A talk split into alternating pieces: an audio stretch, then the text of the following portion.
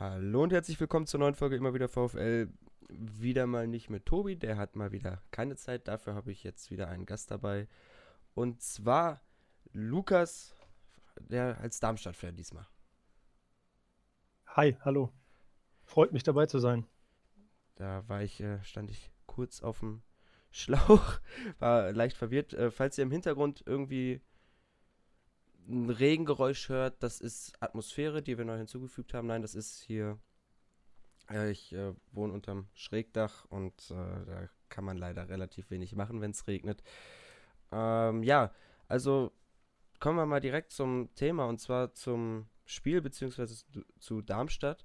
Darmstadt ist jetzt seit neun Spielen ungeschlagen, hat sich jetzt ziemlich unbemerkt da oben rangeschlichen, vier Spiele hintereinander gewonnen.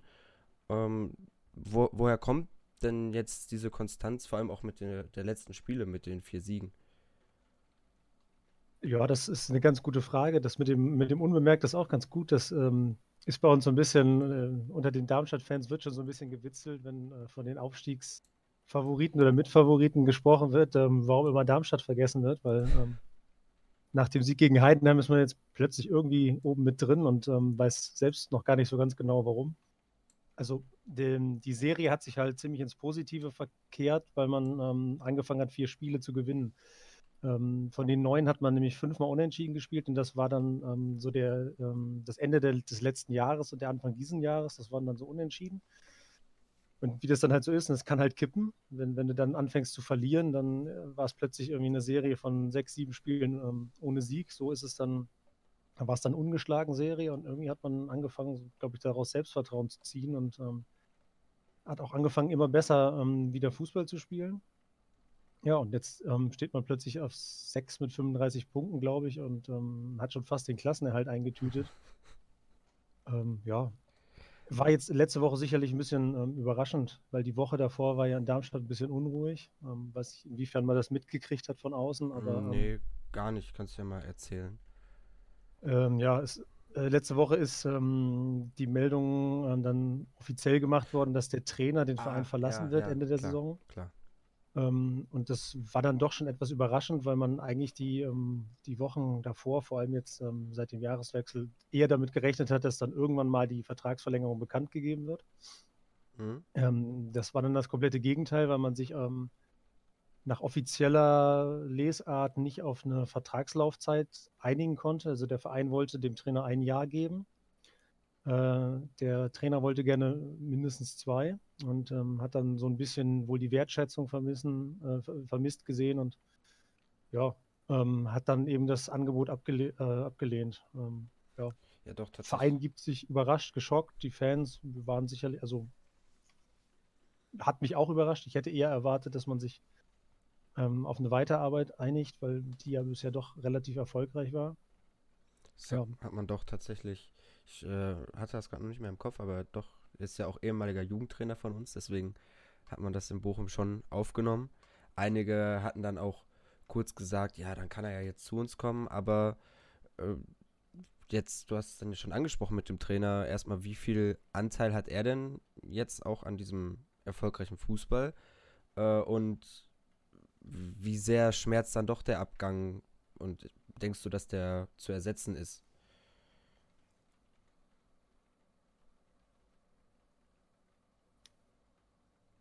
Bist du noch da? Äh, hast du, hast du das gar nicht gehört? Ah, Hallo? Ah, sorry, die, die Frage ist irgendwie abgerissen am Schluss. Ach, dann ähm. stelle ich sie einfach nochmal. Es kann sein, dass ja auch das Internet ein paar Probleme macht. Ist äh, momentan alles ein bisschen schwieriger. Du, also du hast es jetzt schon angesprochen mit dem Trainer und das haben wir auch in Bochum, ich weiß nicht, ob du das noch mitbekommen hast, als ich das gesagt habe, ja. haben wir das ja mitbekommen, ähm, wegen dem U19-Coach. Ähm, ja, du meintest ja, er hat schon erfolgreichen Fußball spielen lassen bei euch, wenn ich das gerade richtig verstanden habe. Ja. Wie sehr schmerzt dann, also der Abgang schmerzt, denke ich mal natürlich, aber denkst du, er ist irgendwie dann mit den Trainern, die aktuell auf dem Markt sind oder Gut, er kam jetzt auch aus der 19, aber denkst du, dass er so zu ersetzen ist und man irgendwie dann an diesen Fußball anknüpfen kann? Ja, da, da scheiden sich, glaube ich, auch so ein bisschen die, die Geister drüber. Ähm, also ich finde schon, dass er einen nicht, äh, nicht unwesentlichen Anteil an dem, an dem Fußball hat, der ähm, also 35 Punkte zu dem Saisonzeitpunkt, das ist, glaube ich, seit dem Abstieg ähm, hat es noch keiner geschafft. Mhm. Da waren sicherlich auch ab und an mal ein paar dürftige Spiele dabei, aber ähm, äh, aus der Position, aus der man letzte Saison kam, als man den Trainer gewechselt hat, da hat man ähm, mehr oder weniger gar keinen Fußball gespielt, sondern versucht wirklich nur die Bälle ähm, ja, so klassisch, ähm, wie man sich das äh, aus Darmstadt aus Bundesliga-Zeiten noch kennt, so ein bisschen ähm, nach vorne gebolzt und dann alle Mann hinterher, zweite Bälle und so weiter. Und ähm, da hat er schon von, von Tag 1 an versucht, das ein bisschen umzubauen und ähm, eine, eine, spielerische Komponente hinzuzufügen, was auch, wie ich finde, in, in, in, einigen Phasen ganz gut geklappt hat und auch in einigen Spielen. Ähm, ob das jetzt unersetzbar ist, ähm, ist die große Frage. Das Problem ist halt, dass man auch in den ganzen ähm, Jahren davor immer so ein bisschen ähm, schlechte Trainerentscheidungen getroffen hat. Also mhm. die, da waren immer, ähm, ich will jetzt nicht Flops sagen, aber es waren halt, ähm, es wechselte sich immer so ein bisschen ab. Auf die gute Zeit mit Dirk Schuster folgte dann Norbert Meyer, das war eine totale Katastrophe. Und ähm, zu Regional, äh, zu Drittliga-Zeiten hat man sich auch schon mal mit, mit ähm, Jürgen Seeberger damals total verzockt. Also ähm, gut, der Sportchef Carsten Wehlmann ist jetzt noch nicht so lange im Amt. Er ist halt dafür verantwortlich auch gewesen, dass Gramozis gekommen ist. Ähm, ob er das nochmal machen kann, muss er dann jetzt beweisen. Ansonsten, ähm, ja, hat man sich mit dem, mit dem Vertragspoker so ein bisschen ins eigene Fleisch geschnitten, weil die Kontinuität, die man gerne gehabt hätte oder auch ähm, gerne proklamiert hat, die ist natürlich jetzt dann erstmal wieder dahin. Mhm. Weil halt auch im Kader noch, ähm, ich glaube, 13 Verträge laufen aus und davon sind so 7, 8 auch ähm, wirklich Kaderspieler und nicht nur irgendwelche Jugendspieler. Das wäre nämlich sonst auch eine Frage, also die nächste Frage gewesen bezüglich der Vertragssituation der Spieler. Jetzt der Vertrag vom Coach läuft aus. Ähm, wir haben uns jetzt gefragt, ob vielleicht dann auch eure, euer aktueller Lauf kommt, weil viele Spieler noch Vertrag haben und nicht schon mit den Gedanken irgendwo anders sind. Aber es ist eben nicht so. Es laufen dann einige Verträge aus und da muss man dann auch nochmal gucken, wie man die Mannschaft zusammenhält über die Saison hinaus. Also es sind halt wirklich auch ähm, sieben, acht äh, wirklich äh, gute Kaderspieler bis, bis Startelfspieler. Natürlich ähm, haben die auch ein, bei auslaufenden jetzt ein eigenes Interesse daran, gut zu spielen. Also wenn die sich jetzt hängen lassen, dann wird es auch schwer, neue Vereine zu finden, zumal die meisten davon auch so ähm, ja, Ende 20, Anfang 30 schon sind. Marcel Heller zum Beispiel, den man ja auch ähm, durchaus kennt, der ist sogar schon 34. Also haben die natürlich auch ein Interesse daran, jetzt hier nicht irgendwie die Saison ähm, unrühmlich zu beenden, weil dann ne, schneidet man sich als Spieler eben auch ins eigene Fleisch. Mhm. Ähm, aber klar, es ist, kann natürlich auch sein, dass das, je länger die Saison geht, so ein bisschen die Unsicherheit dazukommt, weil ich habe dann auch keine große Ahnung, wie man die Kaderplanung dann ohne Trainer äh, vorantreibt. Also ob man dann irgendwie den Kader baut und dann dem äh, einem möglichen neuen Trainer den Kader dann einfach vorsetzt oder ähm, ob man dann ja jetzt einfach alles rauszögert, bis man einen Ersatz gefunden hat. Da ähm, ja, verliert man sicherlich wich wichtige Zeit im Hinblick auf nächste Saison. Äh, könntest du vielleicht ein, zwei Spieler so nennen, die äh, auch Stammspieler bei euch sind, wo der Vertrag ausläuft? Dann schicke ich diesen Ausschnitt einfach an Sesi. Kann der mal da anfragen für nächste Saison, dass die dann zu uns kommen. Weil bei uns laufen auch ein paar Spieler aus, wir stehen vorm Umbruch, wäre ja dann nicht schlecht. Also da sind äh, als äh, Stammspieler auf jeden Fall äh, Kapitän Fabian Holland zum Beispiel, der so ein Vertrag läuft aus und auch ähm, bei Tobi Kempe und wie gesagt Marcel Heller, falls ihr noch ganz viel Erfahrung haben wollt. und gerne, weiß ich, ob man in Bochum gerne Flanken in Richtung Tribünendach sieht. Äh, da, da, könnte man dann auch mal bei ihm anfragen. ja, ähm, keine Ahnung, ich, wir sind generell mal froh, wenn eine Flanke ankommt. Also momentan sind wir froh, wenn irgendein Spieler über zwei Meter laufen kann. das ist, wir, wir sind damit sehr viel zufrieden, äh, mit sehr wenig zufrieden. Äh, ja gut, dann danke dafür. Ich hoffe mal, dass äh, unser Sportvorstand sich das anhört. Nein, also ist, äh, ist interessant zu hören, dass halt bei euch auch so viele Verträge auslaufen, weil bei uns ist halt eben dann die Vermutung, oder vermuten manche Fans, dass halt auch Spieler wie Suarez, der äh, absoluter Leistungsträger bei uns ist, aber manchmal so einen Durchhänger hat, halt auch so einen Durchhänger hat, weil sein Vertrag ausläuft, weil er mit dem Kopf woanders ist und viele befürchten eben auch, weil so viele Verträge auslaufen, dass man dann jetzt in der aktuellen Situation ist. Aber man sieht ja anhand von euch, dass es eben auch anders gehen kann, dass man halt auch mal dann vier Spiele hintereinander gewinnen kann und oben dann ja dran sein kann, aber ich meine, du hast es auch gerade schon mal gesagt, man, du hast vom Klassenerhalt gesprochen, dass man bald den Klassenerhalt hat. So richtig auf dem Aufstiegsplatz schielt man zwar, aber redet jetzt nicht über den Aufstieg, oder? Nee, auch mit der Erfahrung der letzten Saisons eigentlich nicht. Ähm, da kann man wirklich ganz froh sein, dass man zu dem aktuellen Saisonzeitpunkt eigentlich ähm, das hatte, was man, was sich wahrscheinlich auch 70, 80 Prozent der Zweitligisten erträumen, nämlich diese, diese ruhige oder in Anführungsstrichen langweilige Saison, in der vielleicht nach unten nicht, nicht so viel, ähm, nicht so viel passiert. Ähm, ja, also ich, das wäre auch bei den ähm, Teams, die oben stehen, hat, glaube ich, keiner irgendwie ernsthaft daran gedacht, dass man da, dass man da reinschieben kann. Ich meine, mit, mit dem mit, äh, mit dem HSV und äh, Stuttgart hat man ja gefühlt die direkten Aufstiegsplätze eh schon besetzt. Und jetzt ist da noch Arminia Bielefeld, die halt einfach eine unglaubliche Serie spielen. Mhm.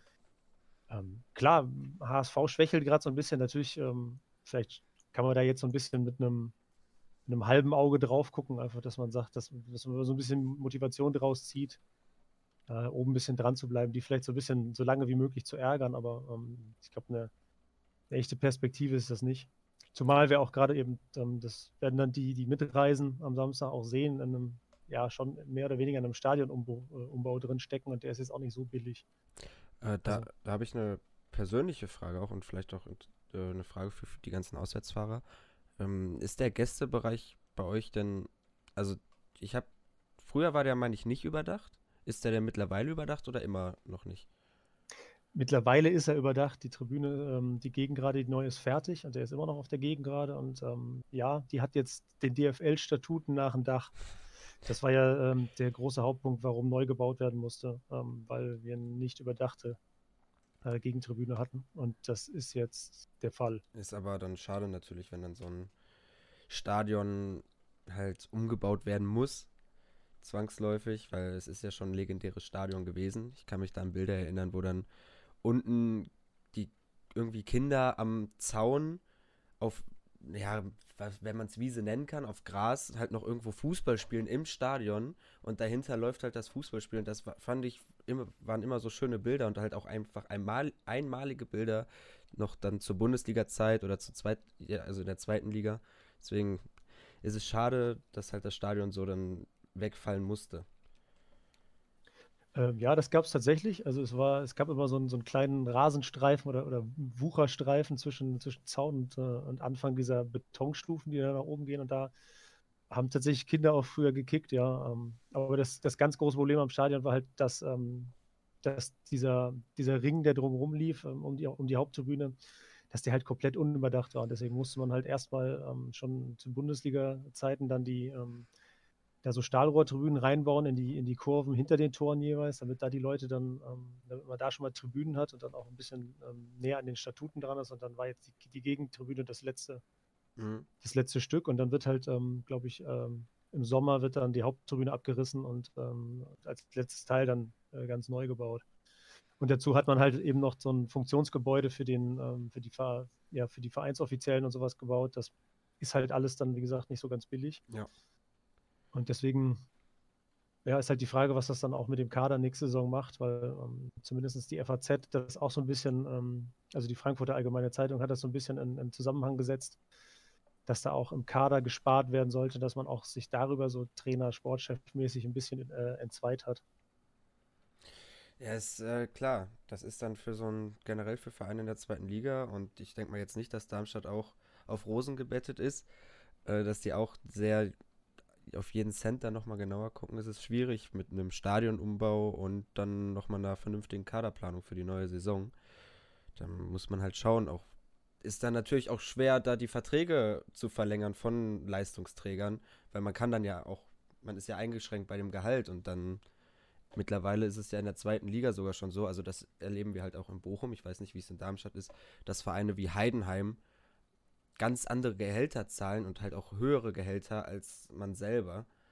Und äh, wenn dann noch so ein Umbau dazukommt, ich weiß nicht, wie das dann bei euch halt äh, generell aussieht mit dem Geld, aber es wird dann, wird dann alles sehr, sehr unangenehm. Oder sagst du, dass Darmstadt halt, weil sie, also nach außen hört man ja nichts, dass Darmstadt dann doch irgendwo Geld hat dafür?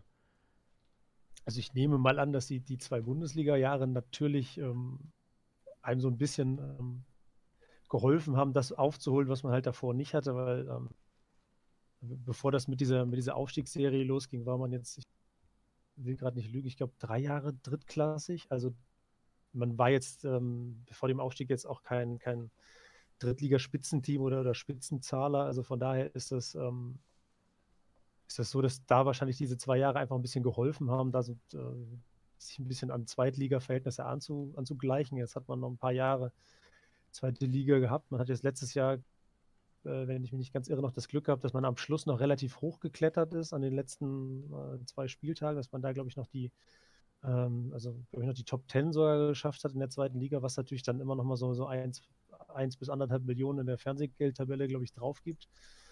Aber ich denke mal, ähm, dass Darmstadt dann eher zu den, zu den Durchschnittszahlern der zweiten Liga gehört. Ich meine, es gibt ja dann auch immer noch so Teams wie Holstein Kiel, die dann ähm, relativ unbemerkt große Sponsoren halt in der Hinterhand haben. Mhm. Ähm, das ist halt äh, auch. Das ist hier ja nicht so.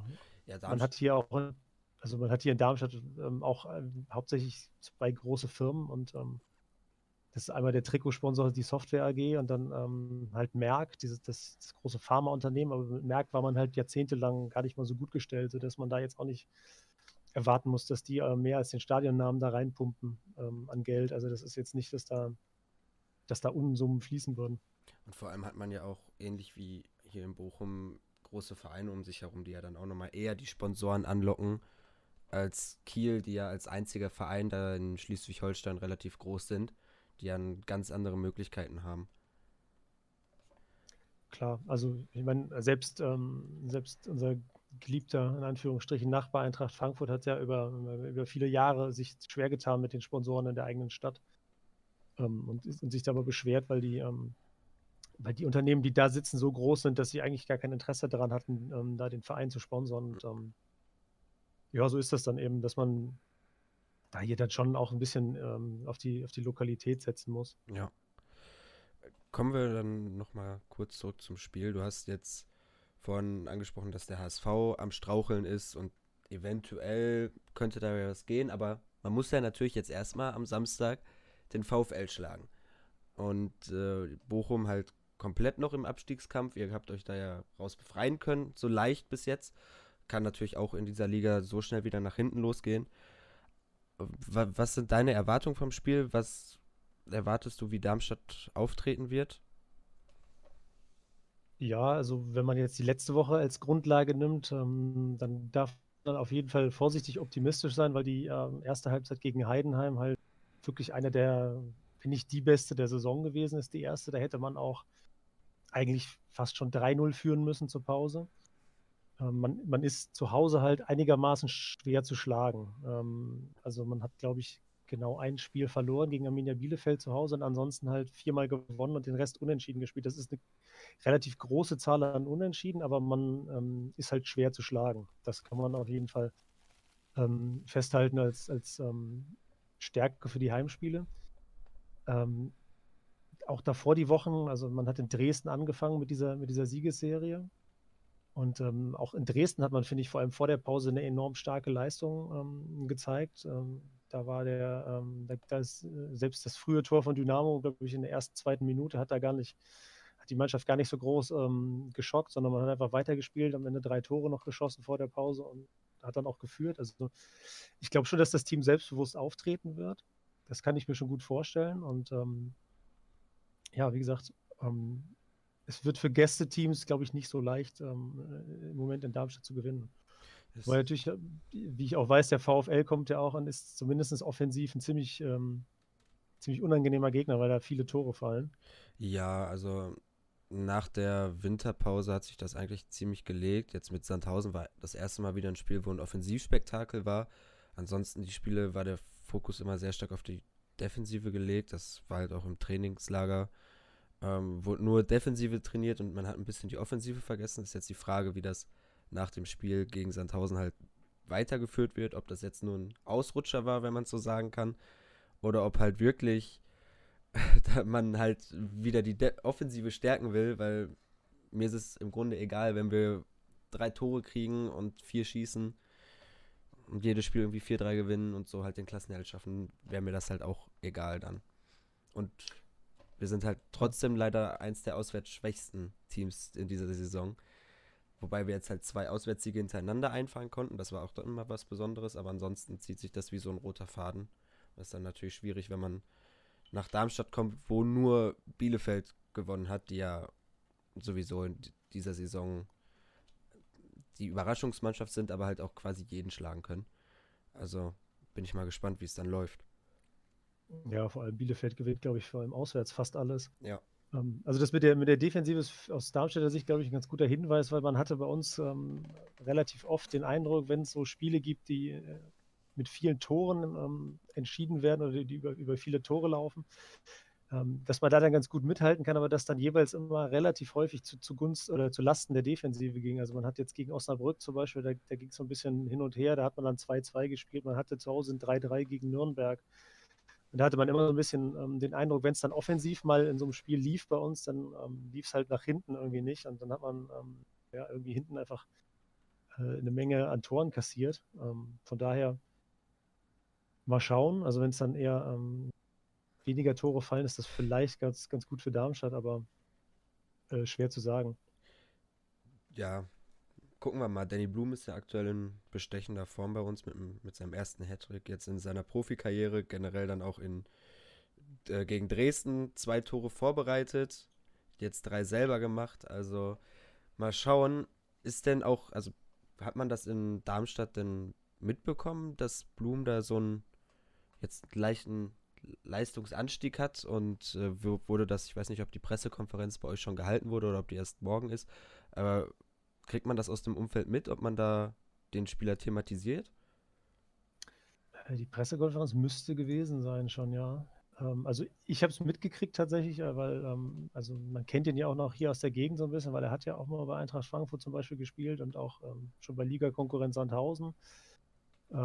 ich weiß jetzt nicht, ob der vom Trainer direkt äh, thematisiert wurde, aber ja, er hat, er hat zumindest den, den VfL insgesamt ähm, gelobt und hat gesagt, dass da, eine, dass da viel Qualität in der Mannschaft ist und dass ähm, man sehr wahrscheinlich äh, nichts geschenkt bekommt am Samstag. Gut, das ist äh, in der Liga nicht unwahrscheinlich. Ja, das sind ja auch so Floskeln, die man von jedem Trainer gefühlt immer hört. So jeder kann jeden schlagen in der Liga, in jeder Mannschaft ist Qualität. Ja. Ist klar. Ja, er hat das jetzt wahrscheinlich auch so ein bisschen darauf bezogen, dass er halt Bochum noch ganz gut kennt aus seiner Zeit. Ja. Und ähm, ich glaube, er hat ja auch mit ähm, Thomas Reis mal zusammengearbeitet, wenn ich mich nicht irre. Mm, ich, ich glaube auch, also, ich bin mir nicht ganz sicher. Ja, aber wie gesagt, wir auf unserer Seite haben halt auch ähm, in der Offensive mit, mit äh, unserem Mittelstürmer Dursun ähm, ein ganz gutes, einen ganz, gut, ganz guten Trumpf in der Hand. Der ähm, ist nämlich bei uns der Mann für die Heimtore sozusagen. Also er hat ähm, die Mannschaft, glaube ich, 18 Mal zu Hause getroffen und er hat neun davon äh, geschossen. Also er ist ähm, ligaweit der beste ähm, Heimtorschütze, also mit dem größten, also mit den meisten Toren und mit dem größten Einfluss quasi auf das, ähm, auf seine eigene Mannschaft, indem er die Hälfte der Tore da geschossen hat. Mhm. Ist auch, also ich habe ihn immer als sehr unangenehmen Gegenspieler in, in Erinnerung, der sehr, sich sehr aufreibt und halt auch einfach mal die Innenverteidiger nervt. Ja, das, das würde ich eh nicht sehen. Also gegen ihn spielen muss man nicht unbedingt. Da ist auch ähm, sicherlich eine, so, so, so eine leichte Portion äh, Theatralik noch mit drin, aber er, er, läuft viel, er arbeitet viel und ähm, ja, er trifft tatsächlich über die Saison verteilt immer ganz gut. Also er hat einen ganz guten Schnitt. Auch wenn da mal ein paar Spiele ohne Tor dabei sind, ist es, ähm, muss man sich da jetzt nicht so die ganz große Sorgen machen, dass er das Selbstvertrauen verliert oder sowas. Ähm, aber in der Rückrunde läuft es schon relativ gut bei ihm. Also er hat jetzt wirklich ähm, eine ganze Menge Tore ähm, seit dem, ja, seit, also ja, seit der Rückrunde auf jeden Fall, aber auch seit dem Jahreswechsel, dann ähm, hat er sehr konstant getroffen. Ja, dann kann das ja jetzt am Samstag mal kurz pausieren. Also hätte ich kein Problem mit. Ich habe jetzt nicht nachgeguckt, ob Bochum zu seinen Lieblingsgegnern zählt, aber. Ich hab, weiß nur, dass er ähm, beim Hinspiel sehr an Riemann verzweifelt ist. Also da gab es so ein, zwei Situationen, wo Riemann dann doch nochmal einen starken Reflex aufgepackt hat und so ein Tor verhindert hat. Also, ich kann mich. Ja, da war auch nicht unter den Torschützen, das stimmt ich kann mich auch eigentlich gar nicht so richtig dran erinnern, ob er mal wirklich gegen uns getroffen hat. Also mal schauen. Aber so wie ich das kenne als VfL-Fan, platzt halt dann immer der Knoten vom Gegner oder von diesen jeweiligen Spielern in solchen Spielen, die halt für uns enorm wichtig sind zu gewinnen. Ja, dieses ausgerechnet, was man sich dann immer so sagt, ist klar. Ähm, bei uns war es ja im Hinspiel äh, auch nicht so anders. Da ähm, konnte man dann quasi schon absehen, dass der äh, Gonvoula dann wahrscheinlich eine gute Leistung äh, bringt, weil er gerade top in Form ist. Und dann hat er natürlich auch zwei Tore damals geschossen. Ja, also, wobei er jetzt ja nicht, also gegen Dresden dann wieder getroffen, aber gegen Sandhausen dann eigentlich eine Leistung für einen Mittelstürmer wieder zum Vergessen. Mal schauen, wie es dann jetzt gegen Darmstadt ist. Wenn er auswärts immer so spielt wie in Dresden oder Wiesbaden, habe ich damit kein Problem, so, wenn er da seine Leistung bringt. Aber ihr habt ja noch einen anderen ehemaligen Bochumer im Kader, der auch, meine ich, ich weiß gar nicht, auf welcher Position der spielen kann. Der hat mal alles gemacht. Der kam als Rechtsverteidiger zu uns.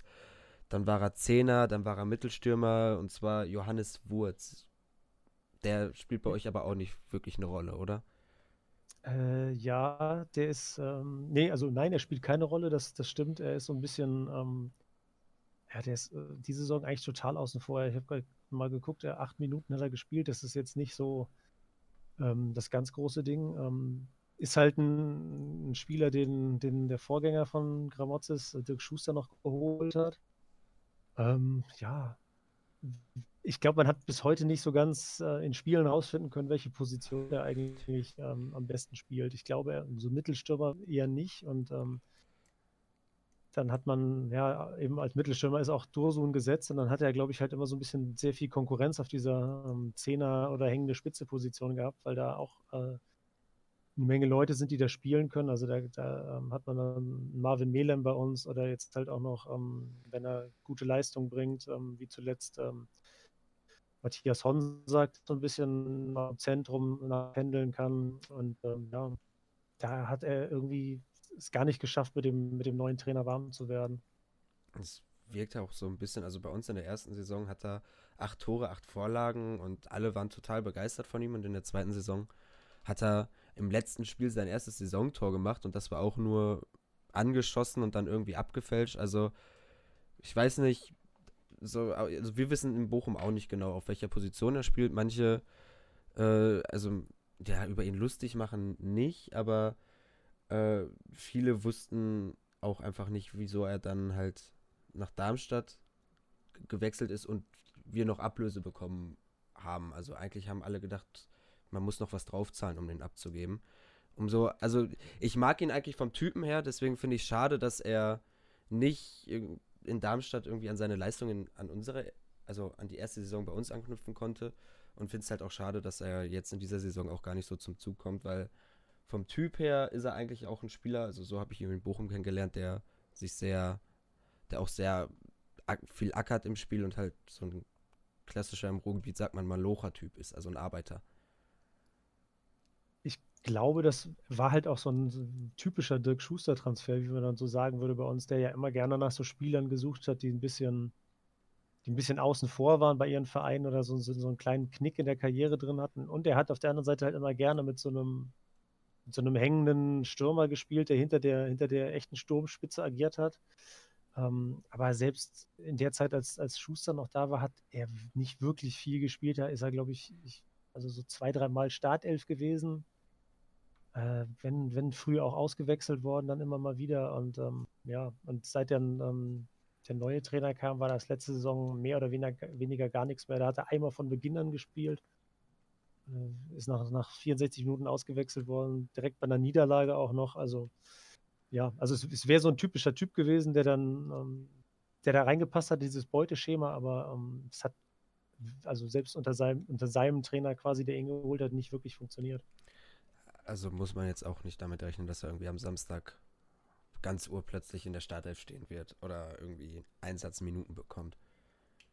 Ich würde mich eher schon wundern, wenn er am Kader auftaucht tatsächlich. Ah, okay. Weil ja. ähm, dann in der, ich weiß gar nicht, in der Sturmhierarchie, ähm, wo er dann dahin gefallen ist, ist aber ähm, da wird dann, also wenn Dursun spielt, dann ist äh, im Moment der Ersatz ganz klar Felix Platte und ähm, hinter Felix Platte wird dann wahrscheinlich noch ähm, Ojegovic stehen und dann ähm, kann ich mir nicht vorstellen, dass da ähm, Johannes Wurz auftauchen wird, weil dann halt ja eher noch Wechselspieler für die Flügel oder fürs Zentrum, also richtige Mittelfeldspieler äh, drin sein werden. Also das, ähm, das würde mich sehr überraschen.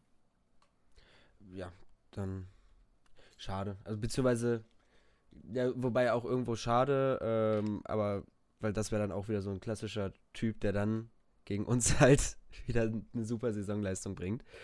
Äh, wie ist denn dein Tipp für das Spiel am Samstag? Ja, also letzte, letzte Woche wäre ich wahrscheinlich noch ein bisschen vorsichtiger gewesen, nachdem man jetzt dieses Heidenheim-Spiel gesehen hat. Ähm, bin ich mal ähm, tatsächlich mal vorsichtig optimistisch, aber ähm, ja, da ich glaube, dass beide Mannschaften äh, schon Tore schießen können und auch wahrscheinlich werden, würde ich mal so, tendiere ich in Richtung 2-1 für Darmstadt. Okay, ja. Ähm, ich hoffe, ich irgendwie sage ich jedes Mal 1-0, so ein dreckiger 1-0-Sieg für uns. Ähm, jetzt sage ich einfach mal, ich bin mal optimistisch und sage, wir gewinnen 3-1. Also eine 0 wird hinten nicht stehen, das passiert in dieser Saison eigentlich fast nie bei uns.